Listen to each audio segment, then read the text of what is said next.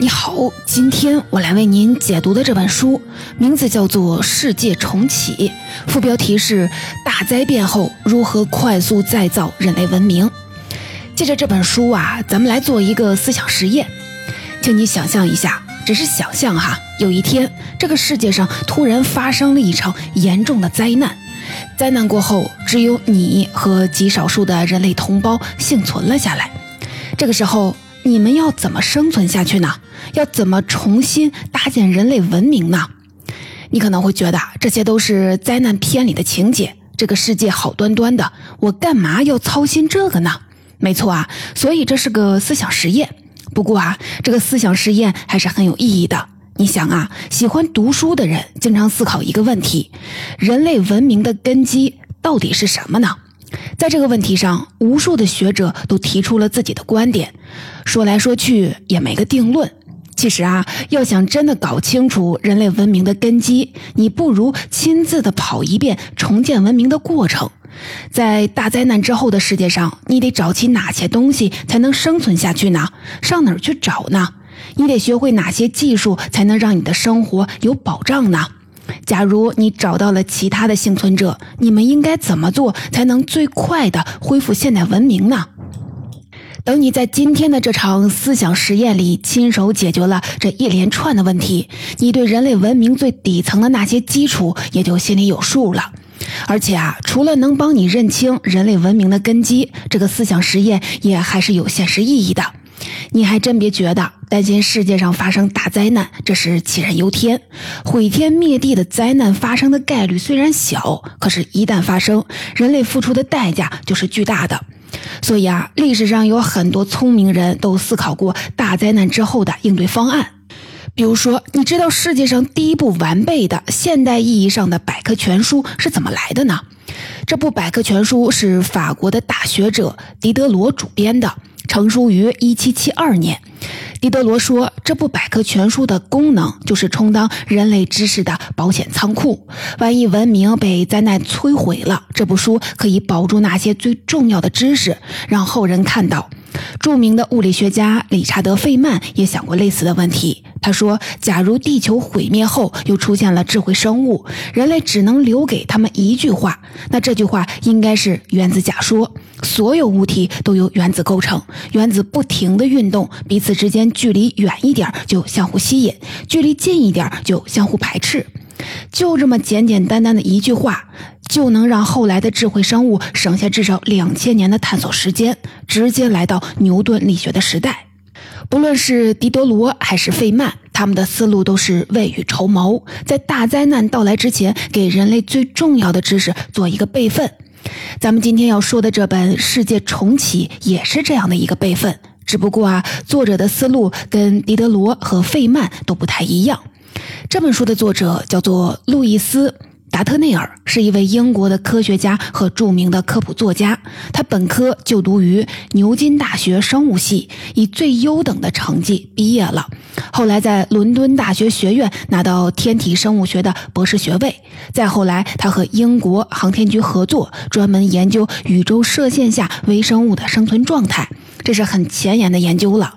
《世界重启》这本书出版于二零一四年。那一年，路易斯三十四岁。在他看来，狄德罗的那部百科全书部头太大了，内容也太专业了。费曼留下的那句话很重要，但是对普通人来说又太深奥了。真要想帮到大灾难之后的幸存者，我们得留下一本简单明了又好上手的书。这本《世界重启》就是一本写给普通幸存者的生存和文明重建指南。在这本书里，路易斯详细的介绍了。维持人类生存的那些最底层的技术，以及掌握这些技术的方法。真要是发生了什么大灾难，这本书能帮你保命。即便是生活在我们今天这样的太平日子里，经常翻翻这本书也是一个提醒。你可以看到，人类文明走到我们今天这一步，都经过了哪些重要的节点。正是这些节点支撑着我们现代人的生存。接下来呢，我就分成两个部分来为您解读这本书。我们先讲大灾难之后要怎么活下去，再讲怎么重建现代文明。我们的思想实验开始了。我们先来设想一下，大灾难之后的世界是个什么样呢？按照路易斯的说法，要是这场大灾难是全面的核战争、小行星撞地球或者大规模的太阳风暴，那咱们啊也就没得玩了。这个级别的灾难会彻底的毁掉现代文明的基础设施，幸存下来的人类会陷入恐慌，飞快的把剩下的资源消耗干净，然后陷入饥荒。到最后呢，基本上没什么人能活得下来。这种情况是灾难灾难片里常见的设定，但是真要发生了这样的事儿，重建人类文明就太难了。为了让咱们的思想实验能够进行下去，路易斯在书里设定了一个比较简单的开局。在路易斯设定的这个开局里，一场大灾难夺走了绝大多数的人类的生命，幸存下来的人非常的少，一座城市里也就剩下几百上千个人。但是这场灾难针对的只是人类的生命，并没有毁掉我们制造的各种东西，还有建造的城市和乡村，地球的生态环境也没受到什么影响。你可能觉得这个设定会不会有点太人为、太理想了呢？但是路易斯解释说，这种的情况在大灾难之后的确是有可能出现的。一场全球流行的传染病就可能造成这样的结果。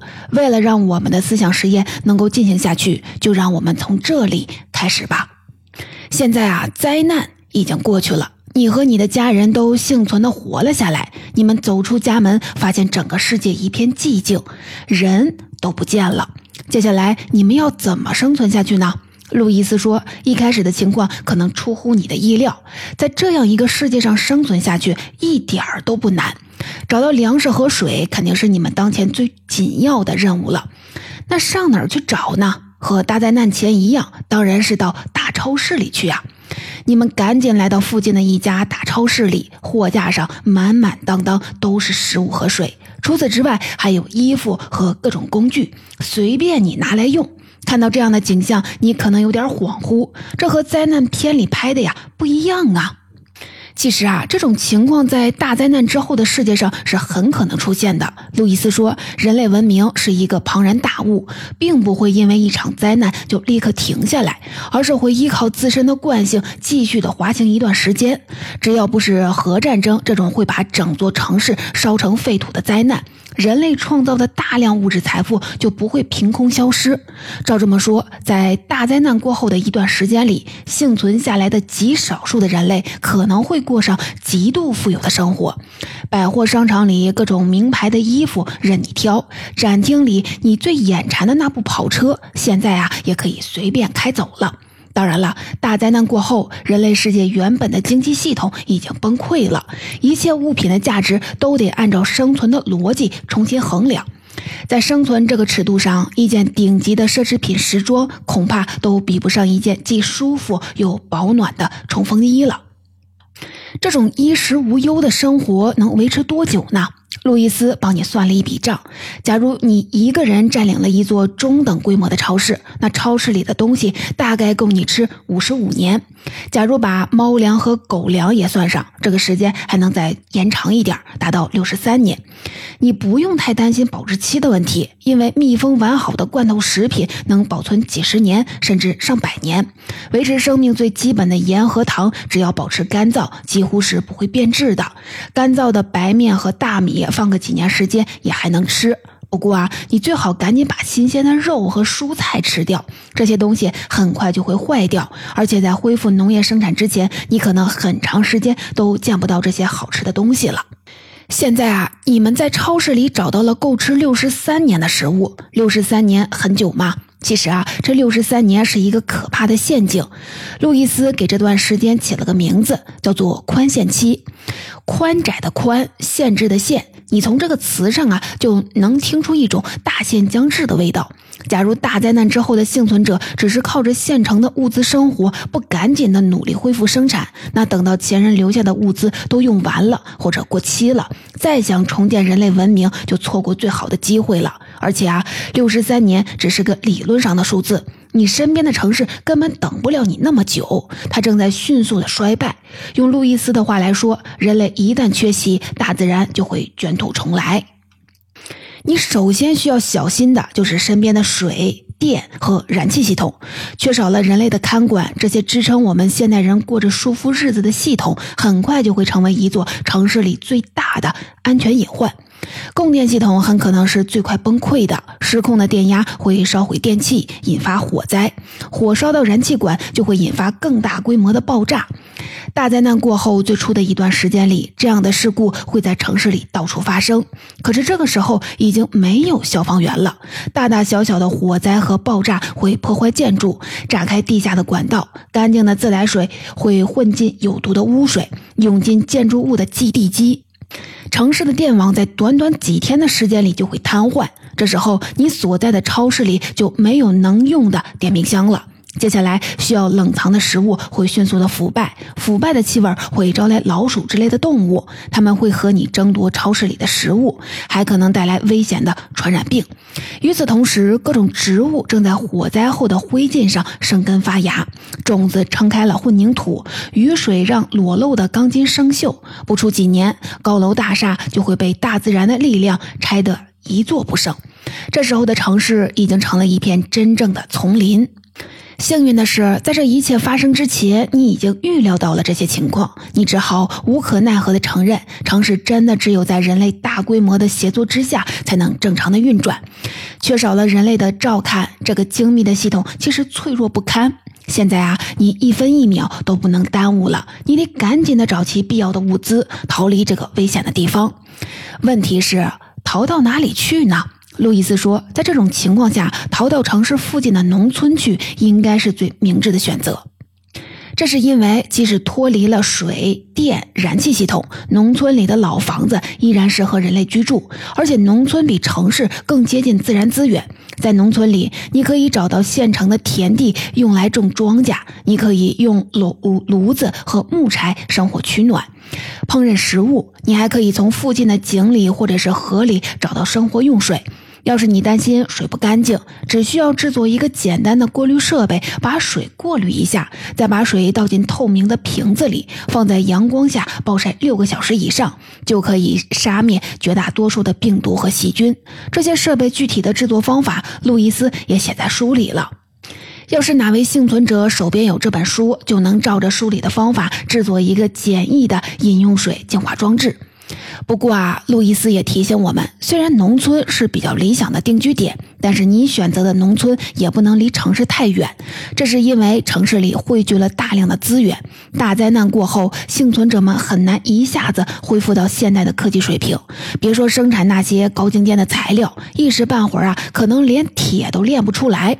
在这段重建科技的时间里，城市的废墟就是人类开采各种资源的矿山。最重要的是，城市里还有图书馆。在大灾难之后的世界上，知识就是最宝贵的矿产。在供电系统恢复以前，上网或者读取硬盘里的数据会变得越来越困难。但是，记录在纸上的信息，只要还没被动物吃掉，或者是被雨水淋湿，就能保存至少几十年的时间。所以啊，哪怕在农村建立了定居点儿，幸存者们还是得守在城市的附近，时不时的冒险进趟城，赶在大自然前面，把最有用的资源和知识抢救回来。现在你们明确了前进的方向，要到城市附近的农村去。最后一个问题，要怎么去呢？路易斯说，还是得开车去。这不只是因为开车的速度快，还能节省你的体力；也不只是因为车里能装更多的东西，还有一个很重要的原因：每一部汽车里都是一台很好用的发电机。只要车轮转起来，它就能给各种小型的电子设备充电。虽然可能啊已经没法上网了，但你的手机和电脑里还存着大量重要的信息。除了保存信息，你的手机还能使用卫星导航，这可能是你最后一次用到卫星导航了。路易斯说：“负责导航的卫星要靠地面的指令中心校准轨道，现在指令中心里没人了，卫星很快就会偏离轨道，不出两个星期，卫星导航就会出现五百米左右的误差，再过几年就会彻底的失效。所以啊，趁着卫星导航还能用，赶紧的再用一次吧。”现在啊，你装了满满一车的食物、水、衣服、医疗用品，带着你的家人开到了农村。在农村里，你们特别开心的发现，还有一些聪明人用和你们差不多的方法逃了出来。他们有的给汽车带来了更多的燃油，有的带来了实用的野营装备，还有的是某个领域的专家学者。大家见了面都高兴坏了，毕竟啊，人多力量大，要想重建文明，单靠你们一家人的力量肯定是不够的。不过啊，这时候你们的人数还远远不够恢复城市的基础设施。看来啊，一边在农村里定居下来，一边寻找其他的幸存者，才是比较稳妥的方案。要想重建人类文明，你们得找到多少人呢？路易斯说：“从基因多样性的角度上来讲，你们至少得找齐将近两百个人，其中得有七十名左右的女性可以生育。这个数字是怎么来的呢？”科学家曾经分析过美洲的印第安人的 DNA，发现印第安人最初的祖先差不多就是这个规模。印第安人至少有上万年的历史了，这就证明，只要有七十对夫妇可以生下健康的孩子，那么他们的后代经过一万多年的演化，也还是能保持健康，不会因为遗传疾病的影响而走向灭亡。不过啊，路易斯也提醒我们。七十对夫妇只是生物学上维持人类这个物种可以正常繁衍的最小数字。要想重建人类文明，这个数字啊是远远不够的。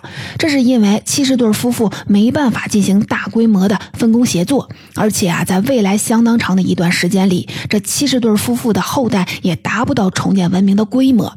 路易斯估计，哪怕是按照人类历史上最快的人口增长速度，七十对夫妇的后代也得经过八百年的时间才能达。到工业革命前世界人口的数量，在这以前，因为人太少，人类社会只能长期停滞在农业经济阶段，甚至退化到狩猎采集的状态。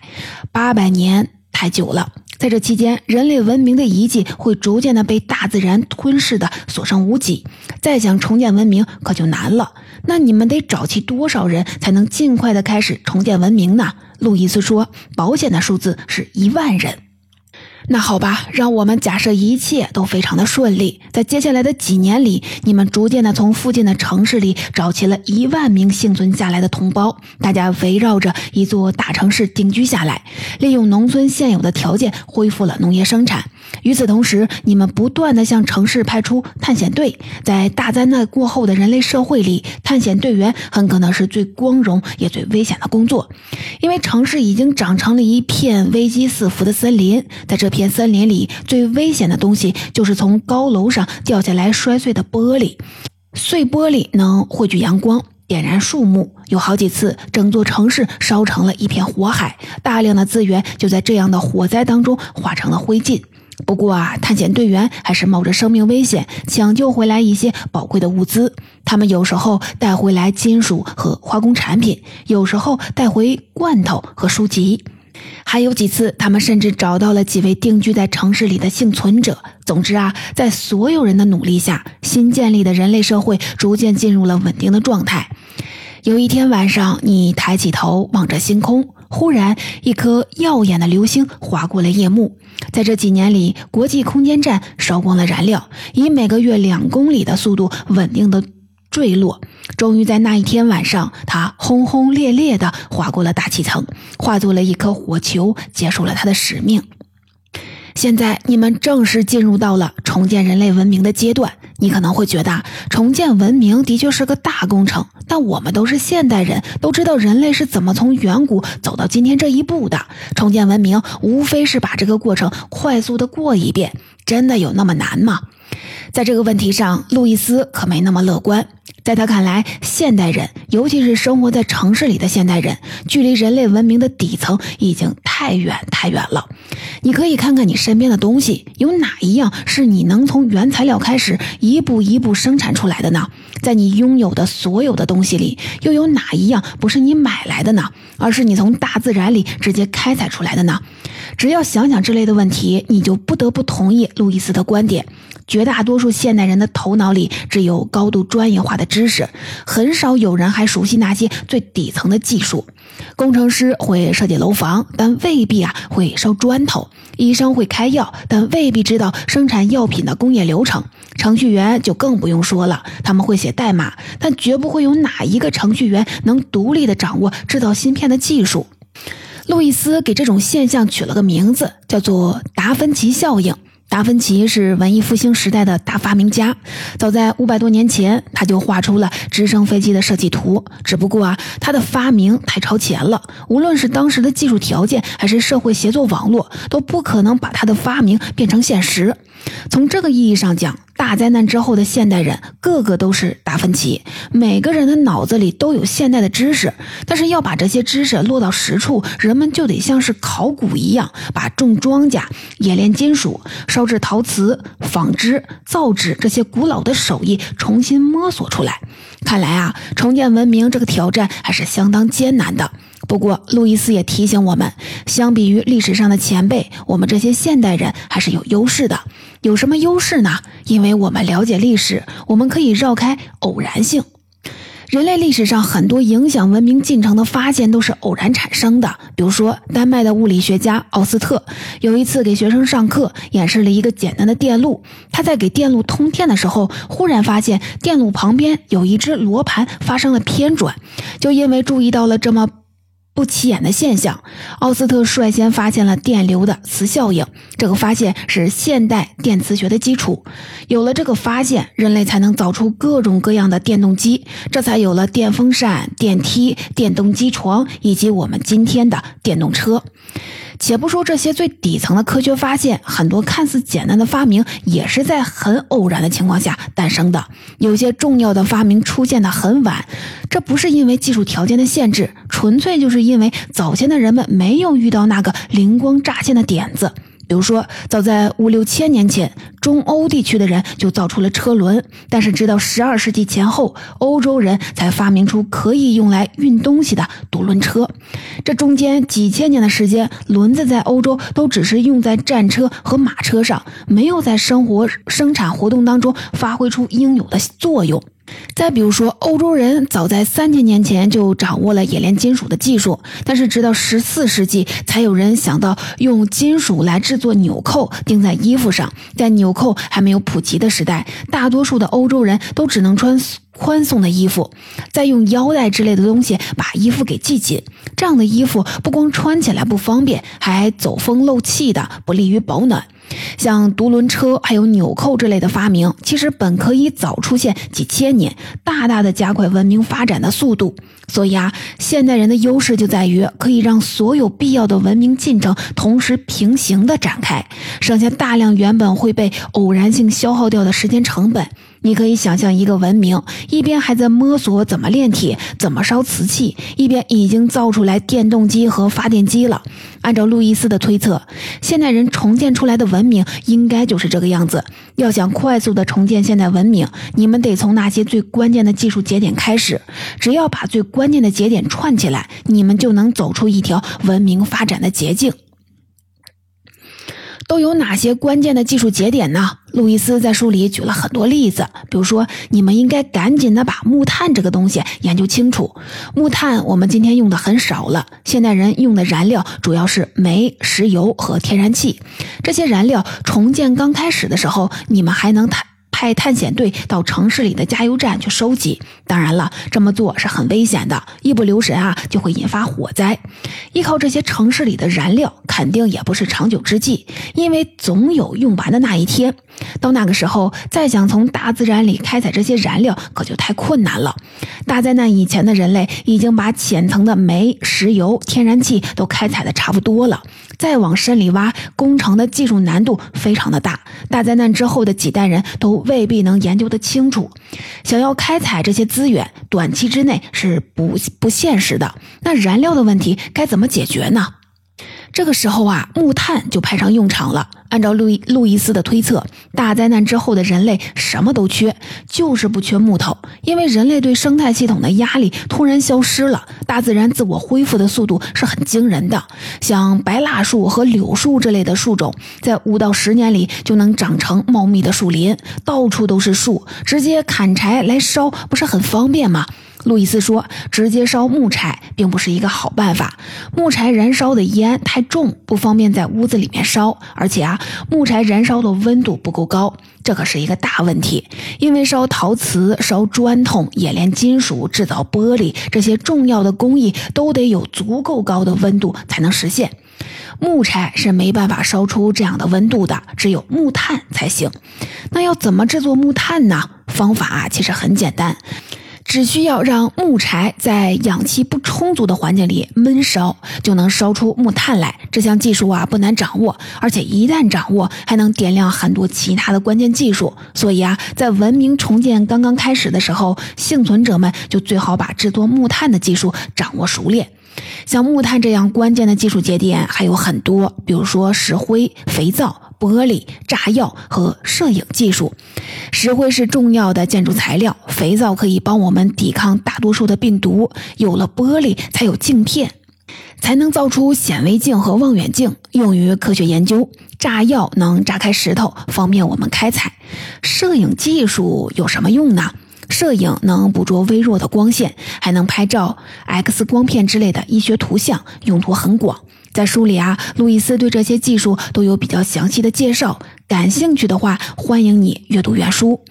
总之啊，要想快速的重建文明，你们得沿着这些关键的技术节点，探索出一条文明发展的捷径。总结重建文明的大工程到这里终于走上了正轨。在本期解读的结尾，我想和你一起想象一下，重建后的世界是个什么样呢？这个世界会和我们今天的世界一模一样吗？答案很可能是不一样。在科幻文学里有个流派叫蒸汽朋克，在蒸汽朋克的世界里，人类把第一次工业革命当中诞生的技术发展到了极致。假如你来到这样一个世界里，就会发现这个世界的人们已经造出了极其复杂的机械，比如说巨大的飞艇和火车、通信设备，甚至是能和人体直接相连的机械手臂。看起来比咱们今天用到的东西都要先进，但是这些东西全部要靠蒸汽机来推动。按照路易斯的猜想，大灾难后人类重建出来的世界应该多少啊有点蒸汽朋克的味道，因为在重建后的世界里，各种技术的发展同样是参差不齐的。让我们回到刚才的思想实验里，在重建开始后的几十年里，你很可能会看到这样的景象：因为还没开发出发动机能用的燃料，城市里的燃料也得省着用，汽车就成了探险队员专用的交通工具。大多数的人出门都会骑自行车，甚至是骑马。人们设计了一种精巧的蒸汽机，只需要燃烧木炭，这种蒸汽机就能推动汽车里的发电机，给手机和电脑充电。你可能会看到一个人坐在马车上，敲着一台笔记本电脑，就像古装电影里的穿帮镜头一样。这个重建出来的世界其实很适合作为科幻故事的背景。要是你有兴趣，也可以尽情的发挥一下想象力，看看这个世界里还会有什么有意思的事情发生呢？通过今天的这个思想实验。咱们也重新梳理了一下支撑人类文明的那些底层的技术，最基本的当然就是生产粮食的农业，以及净化饮用水的过滤和消毒技术。